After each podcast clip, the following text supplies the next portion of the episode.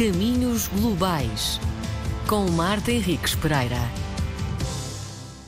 Hoje vou falar com o Abel Campos, que está atualmente em Estrasburgo e é o escrivão adjunto do Tribunal Europeu dos Direitos Humanos desde 2020. Nascido nas Caldas da Rainha, mas foi em Peniche que cresceu e onde nasceu a sua paixão pelo mar. Mais de três décadas a viver e trabalhar em cidades sem mar, eh, como Coimbra, onde estudou Direito, Bruxelas, onde fez o estágio na Comissão Europeia, e depois Estrasburgo. Mas os anos não apagaram a vontade de regressar à proximidade da maresia do Atlântico. Pensou ainda em estudar medicina por influência da mãe, mas uma queda de bicicleta alterou-lhe as suas prioridades, depois descobriu que não lidava bem com a vista do sangue. Pela mesma altura, múltiplas visitas à Biblioteca Municipal descobriu as aventuras do advogado Perry Mason, personagem do escritor L. Stanley Gardner, que lhe despertou curiosidade pela profissão da advocacia. E no Tribunal Europeu dos Direitos Humanos, que faz a sua carreira e onde começa desde 1998, após um estágio na Comissão Europeia. Já em Estrasburgo, cidade que viu o nascimento dos seus filhos, não consegue imaginar um ambiente profissional exclusivamente nacional, mas pensa em Portugal como lugar da família, lugar para a sua próxima fase da vida, não laboral, e do seu clube de futebol, o Sporting. Olá, bem-vindo, Abel. Obrigada por ter aceito este convite. Olá, Marta, o prazer é meu. Abel, gostava de começar aqui a, conversa por perguntar como é que se chega a escrivão adjunto do Tribunal Europeu dos Direitos Humanos, eh, que é o segundo lugar de grande prestígio neste tribunal que tem tido, eh, ao longo eh, da, da sua existência, um papel preponderante na área dos direitos humanos.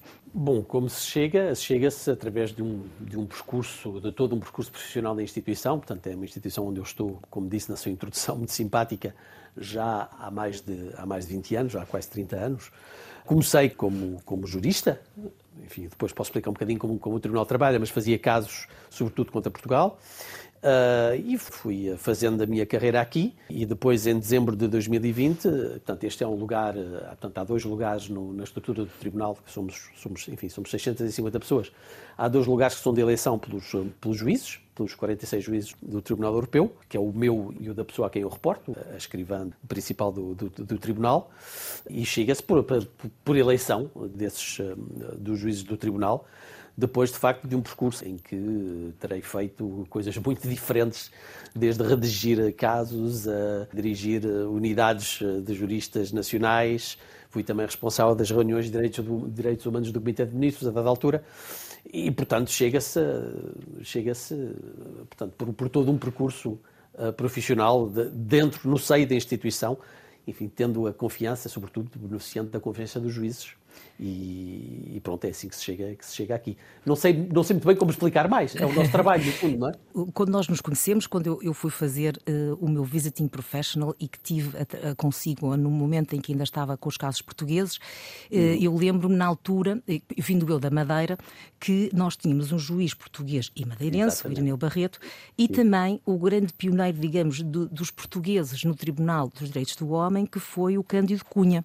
Exato. E, e, não sei se gostaria de falar um bocadinho, porque claro, eu estou aqui a puxar, como se diz em bom português, a brasa à minha sardinha, porque eu sou da Madeira e, portanto, Muito gosto bem. sempre de também ver onde é que os madeirenses andam uh, e, e, o que é que conseguiram fazer. Será que conseguia uh, falar um pouco da sua relação uh, com o, o, o, juiz Irineu Barreto e com o Cândido Cunha? Sim, com o juiz Irineu Barreto foi uma, uma relação muito próxima. Foi, enfim, quando, quando, como diz muito bem a Marta, que na altura, quando eu me ocupava dos, dos casos portugueses, digamos, foi o, ju, o juiz português, entretanto já depois do Irineu Barreto já vieram mais dois, mas foi o juiz português com quem eu trabalhei de maneira mais próxima e, e, de facto foi, foi para mim um grande prazer, uma grande honra e um privilégio de trabalhar com, uma, com, com um juiz que tinha uma, uma mente jurídica brilhante e que foi de facto um, um grande prazer uh, trabalhar com ele. Foi extremamente importante para aqui para Estrasburgo, foi o primeiro juiz português uh, do novo Tribunal dos Direitos Humanos, o novo isto é, a instituição foi reformada em 1998 e,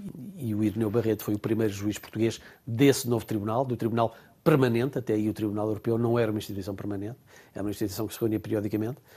E saiu daqui para fazer uma carreira uh, na Madeira, e ainda é, uh, é, já, penso, o terceiro mandato que faz como representante da República na Madeira. Correto. E, e de facto foi um, foi um prazer uh, e um privilégio trabalhar, com, trabalhar de maneira muito próxima com ele. O Cândido Cunha, um, que já faleceu, foi, digamos, quando eu cheguei aqui a Estrasburgo, jovem, jovem jurista, o Cândido Cunha, também madeirense, era o decano dos funcionários portugueses. Foi o primeiro funcionário português do Conselho da Europa. Portanto, quando, quando Portugal aderiu ao Conselho da Europa em 1976, depois da, da, da Revolução de Abril, o Cândido Cunha foi o primeiro funcionário português a trabalhar aqui. E assumia-se um bocadinho como o nosso protetor, digamos. Portanto, cada novo funcionário português que, que, vinha, e na altura, quando eu vi nos anos 90, enfim, havia relativamente poucas pessoas que, chegavam, não é? Agora é um bocadinho diferente, mas de facto o, Cândido Cunha assumia-se como o grande protetor e o grande o grande iniciador do, dos recém-chegados à vida em Estrasburgo, não só na organização, mas também em Estrasburgo, na cidade, uh, como fazer. É verdade que nós, para nós todos jovens, que chegávamos aqui um bocadinho perdidos, uh, enfim, o, o, papel dele foi fundamental e, enfim, toda a gente que o conheceu aqui, aqui no Tribunal e aqui no, no Conselho da Europa em geral, guarda uma, uma memória muito, muito boa do Cândido Cunha. Eu gostava agora de voltar assim a falar do seu percurso e obrigada por essa partilha. A Declaração Universal dos Direitos Humanos eh, completou 75 anos agora, em 2023. Continua atual e adaptada às novas realidades e aos novos conceitos jurídicos? Sim, portanto, a Declaração Universal, portanto, no fundo, é a mãe de, é a mãe dos outros textos regionais, portanto, nós aqui no Tribunal Europeu trabalhamos com o texto regional, portanto, com a Convenção Europeia dos Direitos Humanos, cuja, digamos, cuja mãe é de facto a Declaração Universal. Em termos de catálogo de direitos fundamentais, não apresenta grandes diferenças. Eh, eu acho que, eh, como dizer, Fala-se muitas vezes de gerações de direitos humanos, não é? geração, os direitos humanos da primeira geração, que seriam os direitos, os direitos civis e políticos, os da segunda geração, que, são, que seriam os económicos, sociais e culturais, e os da terceira geração, que são os direitos mais coletivos de solidariedade, participação política, etc. E agora falamos mesmo dos direitos mais recentes, de, enfim, os, os, direitos das futuras gerações, uh, os direitos, uh, o direito ao meio ambiente, etc. Isto para dizer o quê? Uh, portanto, os direitos humanos vão evoluindo, obviamente, e como cada ramo de direito, vão, vão evoluindo com a evolução da sociedade. É normal. Agora, todos aqueles direitos fundamentais que, no fundo, eh, partem, cujo pressuposto é a dignidade da pessoa humana, não é? E aqui estamos a falar, por exemplo, a liberdade de expressão, o direito à segurança e à liberdade, o direito a ter um processo equitativo, eram todos direitos que já estavam previstos na Declaração Universal. E são intemporais. E que são intemporais. Uhum. E, e, e, obviamente, esses, os, os, conceitos já, são, já foram densificados pela jurisprudência, porque, no fundo, a Convenção Europeia dos Direitos Humanos, como a Declaração Universal, é o quê? É aquilo que a jurisprudência dos tribunais internacionais vai fazer deles, não é? E, portanto, obviamente, há sempre novas questões que estão a chegar, que se estão a pôr e que vai ser preciso decidir, porque, no fundo, o direito segue a vida, não é o contrário, não é? Não é a vida que segue o direito, o direito vai seguir a vida. As coisas vão acontecendo e o direito vai, vai, tentar, vai tentar apanhar e vai tentar regular, uh, regular os aspectos da, da, vida social. Para quê? Para que possamos viver em sociedade, não é? No fundo é isso. Agora, o direito à liberdade, o direito ao processo equitativo, o direito, a, o direito ao respeito da propriedade, são, como diz a Marta muito bem, são intemporais. Não quer dizer que sejam vistos da mesma maneira, porque há novos problemas que se põem com a evolução da sociedade e com a evolução dos costumes, mas continuam a pôr-se de maneira, de maneira aguda, uh, dependendo depois dos Estados, não é? Obviamente, na Europa é uma coisa, no sistema universal das Nações Unidas será, será outro, não é? Há níveis diferentes de desenvolvimento dos vários Estados e, portanto, também de proteção de direitos humanos. O que a Declaração quer é, é, é e o que a Convenção aqui, ao nível europeu, também quer, é tentar harmonizar o mais possível todos esses direitos, de maneira a que uma proteção reforçada e cada vez mais global de todos os seres humanos seja possível. Eu gostava de pegar exatamente nas tradições jurídicas diferentes que, que referiu e nessa vontade de harmonização, eh, baseando-se nos tais princípios que são princípios basilares e, e, e reconhecidos internacionalmente, e perguntar, Abel, que características é que acha que tem que permitiram continuar a adaptar-se a essas novas realidades jurídicas, a adaptar-se às diferentes tradições, porque temos juízes e colegas que vêm de todo o lado uh, da Europa. Como é que se lida com esse multiculturalismo no ambiente de trabalho? Características é que diria que são importantes para se poder se ingrar e chegar a um lugar uh, com tanto protagonismo como o Abel chegou e que trilhou essa carreira ao fim de tantos anos? Bom, eu acho que primeira, o primeiro fator é, penso eu, a curiosidade. É ser curioso, de gostar de saber coisas, gostar de conhecer coisas, gostar de conhecer outras coisas. Eu, eu enfim, nós em Portugal vimos num país pequeno, não é? Um país que se costuma dizer periférico, pelo menos pela geografia. Estamos ali no, no extremo ocidente da, da, Europa. E, enfim, pelo menos a mim pessoalmente, isso dá-me dá vontade, deu-me vontade sempre de conhecer outras coisas, conhecer outras pessoas, conhecer outras culturas, conhecer outras línguas. E eu acho que esse é o primeiro fator, é a curiosidade. E depois da curiosidade, é o, o que vem a seguir é a abertura, portanto, estarmos disponíveis para ouvir o outro, para conhecer o outro, para conhecer outras coisas e estarmos disponíveis para abraçar outras culturas. Enfim, não queria utilizar, não queria ser muito pomposo, não queria utilizar o termo tolerância, mas no fundo é isso, não é? Quer dizer, é sermos tolerantes e sermos e sabermos que há mais coisas para além daquilo que nós vemos e sermos curiosos para querer conhecer essas coisas e, e para beneficiar da riqueza que é finalmente a diferença de culturas. E eu acredito muito nisso, enfim, vivo há muito tempo num ambiente multicultural, não é? Mas acredito muito nisso acredito muito no, no, na, enfim, na, nas diferenças de culturas e na, na miscigenação, na mistura, e acho que esses são os fatores principais para se poder, digamos, sobreviver, sobreviver entre aspas, não é? Neste, num, num meio multicultural como este. Devo dizer, só talvez para concluir, pessoalmente, em termos profissionais, eu acho que teria neste momento alguma dificuldade em regressar a um ambiente, digamos, nacional ou monocultural. Já estou, já estou habituado a falar, primeiro a falar várias línguas durante o dia, e depois a contactar com pessoas que vêm, enfim, de uma ponta à outra da Europa, que acho que, que, que, para mim seria agora muito estranho regressar a um ambiente exclusivamente nacional. Abel falou da integração eh, e eu gostava de passar, se calhar, também para uma outra questão que é a integração do género. Eh, a Helena Roosevelt foi a primeira-dama eh, dos Estados Unidos da América e que, durante o seu mandato, portanto, do seu mandato do seu marido, Franklin Roosevelt, ela é apontada como sendo a responsável pela elaboração da Declaração Universal dos Direitos Humanos. Ehm, como é que se integra a questão do género eh, no Tribunal Europeu? Eh, não só a nível laboral, mas a nível dos casos. Como é que, ehm, eh, desde a Helena, da Eleanor Roosevelt até agora, essa questão tem sido abordada? Sim, quer dizer, isso é uma questão que, pronto, tem evoluído com, com o tempo, não é? De facto, a Eleanor Roosevelt é uma pessoa... Hum, essas coisas são sempre...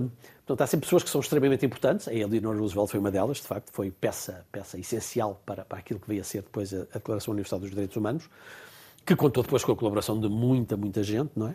Mas de facto há, há, pessoas que desempenham um papel na história que de facto não pode ser, não pode ser escondido, não pode ser ofuscado.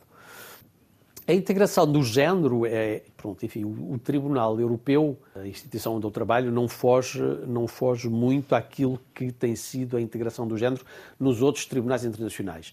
Mas ouso esperar que nós fazemos, até porque, no fundo, faz parte do nosso ADN, digamos, faz parte do nosso trabalho, portanto, a não discriminação uh, em função do género orientação sexual, etc. Nós devemos, digamos, liderar pelo exemplo, não é? E, de facto, temos, por exemplo, temos uma presidente que é mulher, a presidente do Tribunal Europeu neste momento é mulher. Em 46 juízes há 17 juízas, 17 juízas mulheres, o que, não sendo 50%, aproxima-se bastante.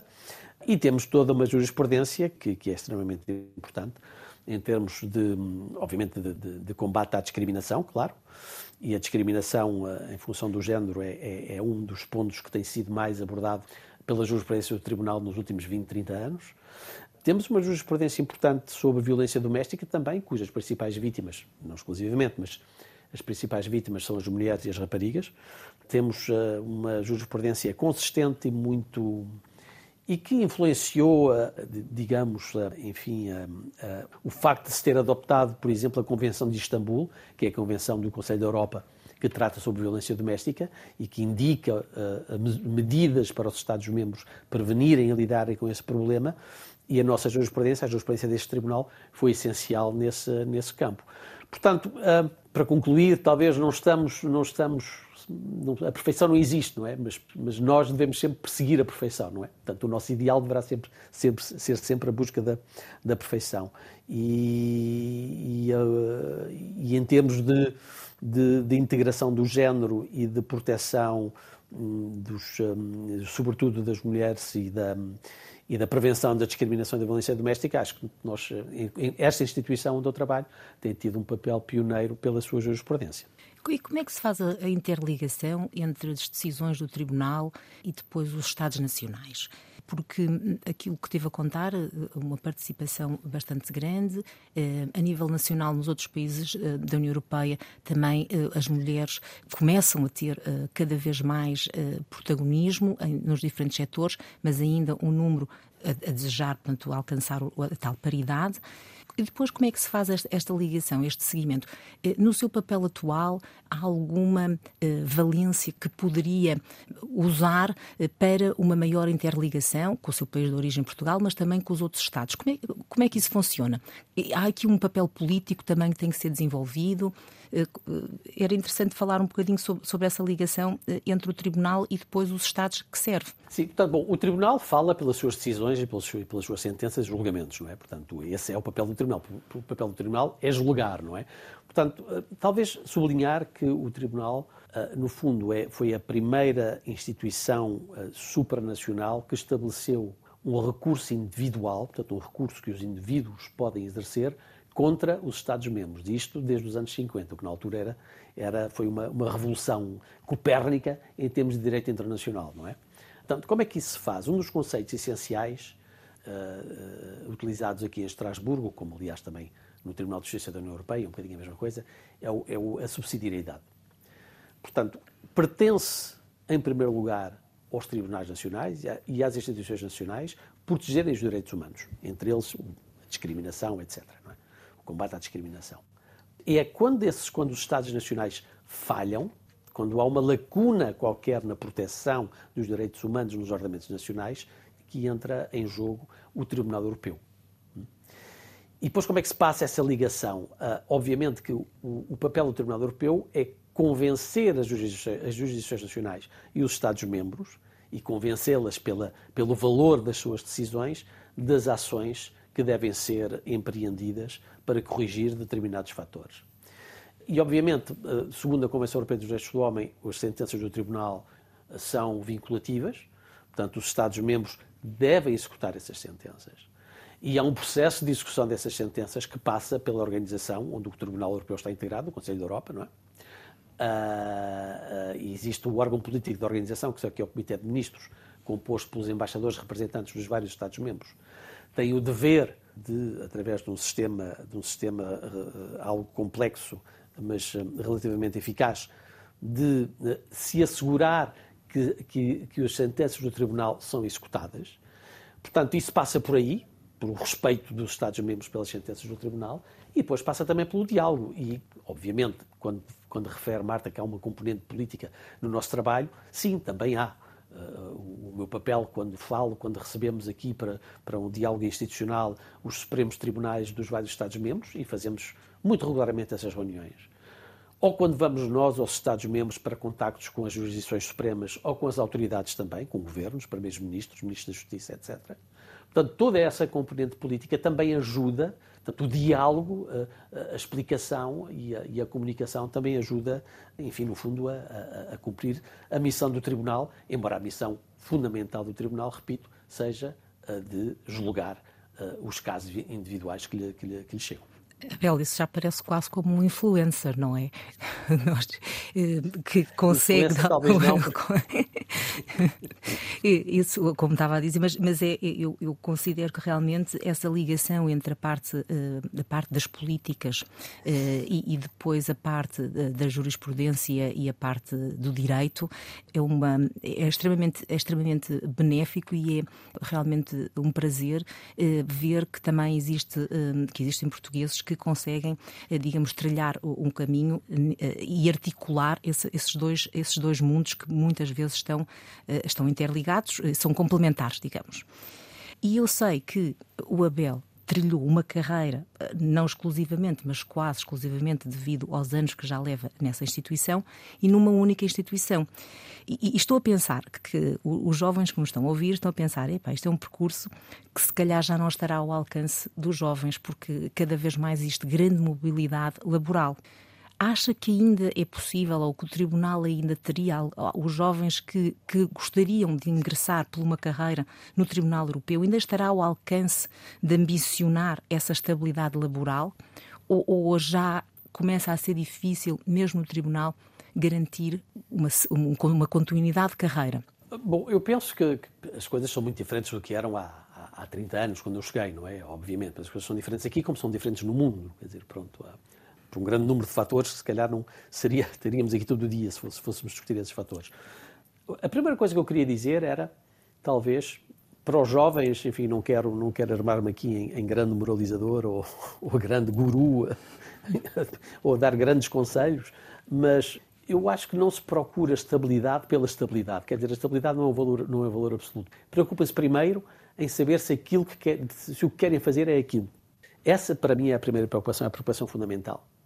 Porque a estabilidade. curiosidade. Eu... Será que eu tenho a curiosidade suficiente e a motivação para uh, fazer o trabalho? Hum. Exato. E é isto que eu quero fazer, é isto de facto que eu quero fazer, é, é isto que mexe comigo, é isto que me faz levantar da cama todos os dias e chegar cheio de motivação e cheio de força para fazer coisas. É isto. Portanto, não a estabilidade pela estabilidade. Eu vou dar, vou dar o exemplo que tem a ver comigo. Quando eu cheguei aqui, fiz o concurso, etc. E a, a, minha, a minha ideia era ficar aqui. Bom, pensei, vou ficar aqui dois ou três anos e depois logo vejo. E ainda cá estou 30 anos depois. Não é? Portanto, a estabilidade não é, em si não é um valor absoluto. Esses livros Agora... do Perry Mason é que, é que lhe deram essa, essa, essa vontade e persistência. Estou a ver que é uma boa leitura a aconselhar. Digamos, antes de chegar aqui, era advogado, não é? Portanto, fiz, fiz, fiz advocacia uh, uh, e pronto, esse foi o meu princípio, digamos, não é? Uh, agora, é possível haver estabilidade numa carreira internacional? Sim e não, porque depende, depende da maneira como as organizações estão, estão, estruturadas. Para falar do exemplo que eu conheço melhor, que é a minha instituição, o Tribunal, e pronto, e eu, enquanto, enfim, um, uma das minhas principais responsabilidades, enfim, é a administração da, da casa, não é? A administração da, da instituição, recrutamento, a, a orçamento e tudo isso. Nós temos, digamos, temos um, um círculo de recrutamento, digamos, temos três, três componentes principais de recrutamento. Temos as pessoas como eu, que são pessoas que são recrutadas por concurso público e que, eh, e que ficam cá durante um determinado número de anos. Portanto, essas pessoas têm vocação a ficar, a ficar mais tempo. São pessoas que, no fundo, são os especialistas da Convenção, são os especialistas do Tribunal, os especialistas da jurisprudência e do processo. Depois temos aquilo que nós chamamos os jovens juristas, portanto, os, os juristas eh, que, são, que ficam por um período, um período de quatro anos no máximo e isto é para quê? Isto é para, quê? para permitir que jovens que venham dos Estados-membros cheguem aqui, adquiram a experiência aqui de, de, em termos de convenção e tribunal, que depois levam, quando regressam aos Estados-membros, para as suas diferentes profissões. É? E depois temos um terceiro círculo, que são o que nós chamamos os destacamentos, não é? São pessoas que são já profissionais nos seus países, nomeadamente, geralmente magistrados, não é? E que vêm fazer aqui uma visita, que pode ser de um ano, dois anos, eh, depende, e que ou mais curto, como no meu caso, que tive só. Ou mais curto ainda, como no seu caso, Marta, uh, e, e, que vêm também uh, conhecer a instituição, portanto, e, mas que trazem também com eles também a sua própria experiência, que também nos pode ser, também nos pode ser muito útil. Isto para dizer o quê? Portanto, obviamente, dependendo do, do que a pessoa quiser fazer, a instituição pode proporcionar-lhe maior ou menor estabilidade. Mas, mais uma vez, não tomem a estabilidade como um valor absoluto, porque não é. Portanto, a primeira coisa é, é saber, é isto que eu quero fazer, é isto que, é isto que me motiva, é isto que me faz vir trabalhar um, e, e, dar tudo que dar tudo o que posso uh, pela instituição. Essa é a primeira pergunta, acho eu, que as pessoas devem fazer. Abel, na introdução eu uh, tínhamos falado que o Abel uh, é apaixonado pelo mar e que uh, já há tantos anos em Estrasburgo sem o mar, onde também teve os seus filhos, onde tem, a, tem a sua vida pessoal organizada, mas continua a ter sempre aquele quase síndrome do, de, de quem vai para fora, que é querer voltar à sua terra e voltar ao mar e também ao seu clube de futebol, não é? Depois de tantos anos, como é que vê que, que ainda continua a ter essa, esse tal saudosismo pela sua terra? Como é que encara isso e, e o que é que acha que, que leva a que as pessoas que vão lá para fora ainda continuam a sentir essa ligação tão próxima a Portugal? Bom, eu não o vejo, enfim, não, não, não o vejo como saudosismo, digamos, mas portanto isso é uma das características, acho eu, da expatriação, não é? As pessoas que são expatriadas, e a, e a Marta também conhece bem isso, continuam a, a, a guardar uma ligação, eu continuo a guardar uma ligação ligação profissional, para começar profissional, não é? porque lidei, muito, lidei durante muitos anos com Portugal, com o país, não é? agora não, agora as minhas funções são mais vastas, digamos, mas só por, só por esse primeiro fator continuamos a guardar uma, uma ligação com o país. E, e, depois continuamos, eu tenho a minha, toda a minha família, exceto os meus filhos, não é? que vivem aqui em França, mas toda a minha família está em Portugal. Uh, continuo a ir a Portugal regularmente. Uh, não, não apenas em termos pessoais, mas também profissionais, de vez em quando continuo, a Portugal. E, portanto, ligamos sempre essa, uh, essa ligação fica sempre, quer a gente queira, quer não. Eu não vejo como saudosismo, digamos, vejo como, como uma coisa saudável, como uh, as nossas raízes são as nossas raízes, não é? Portanto, não podemos, não podemos cortá-las, elas estão lá. Às vezes a gente nem repara, não é? Às vezes é tão inato que não, que não reparamos. Elas continuam a estar lá e, e portanto, enfim, não quero, eu não, não quero desagradar aos adeptos de outros clubes de futebol, mas, por exemplo, o futebol é um bom exemplo. Portanto, nós continuamos a seguir o nosso clube de futebol, continuamos a, a ver os jogos da televisão, continuamos a seguir as notícias que vêm de Portugal, porque no fundo, embora, embora eu, enfim, estou aqui há 30 anos, mas continua-se, tenho a minha nacionalidade, sou português, continuo a sentir-me português. A atração pelo mar também é um, bom, é um bom exemplo, se calhar não necessariamente por ser português, mas por, por ter nascido e crescido ao pé do mar e, e, por ser de facto talvez a coisa que mais me falta, faz, mais falta me faz aqui em Estrasburgo, isto é muito continental, não é muito no meio da Europa. Mas, hum, portanto, isto é, eu, eu, diria que isto é, é, quase, é quase natural, não é? Quer dizer, e, e é uma das, eh, mais uma vez, como, como eu disse ao início, é uma das características da expatriação. É assim, estamos um bocadinho aqui, estamos um bocadinho ali, e, é assim que levamos a nossa vida. É? Obrigada, Abel. Um verdadeiro testemunho da capacidade de adaptação e de eh, não perder, digamos, o, sentido de, das suas raízes, como falou, uh, mas também uh, levando e olhando e a capacidade de olhar com a tal curiosidade que, falámos aqui para os novos, as novas realidades, não só jurídicas. Portanto, muitos parabéns, Abel, por toda a sua carreira e também por ter aceito, ter vindo a falar aqui nos caminhos globais. Assim terminamos a conversa de hoje com Abel Campos, que é a escrivão adjunto do Tribunal Europeu dos Direitos Humanos, e conto com a vossa presença daqui a uma semana num outro lugar do mundo para mais uma edição de Caminhos Globais. Até lá, desejo uma excelente semana. Obrigada, Abel. Muito obrigado, o prazer eh, foi meu eh, por ter dado a oportunidade também de falar um bocadinho daquilo que tem sido a minha vida profissional durante estes anos, que é o Tribunal Europeu dos Direitos Humanos.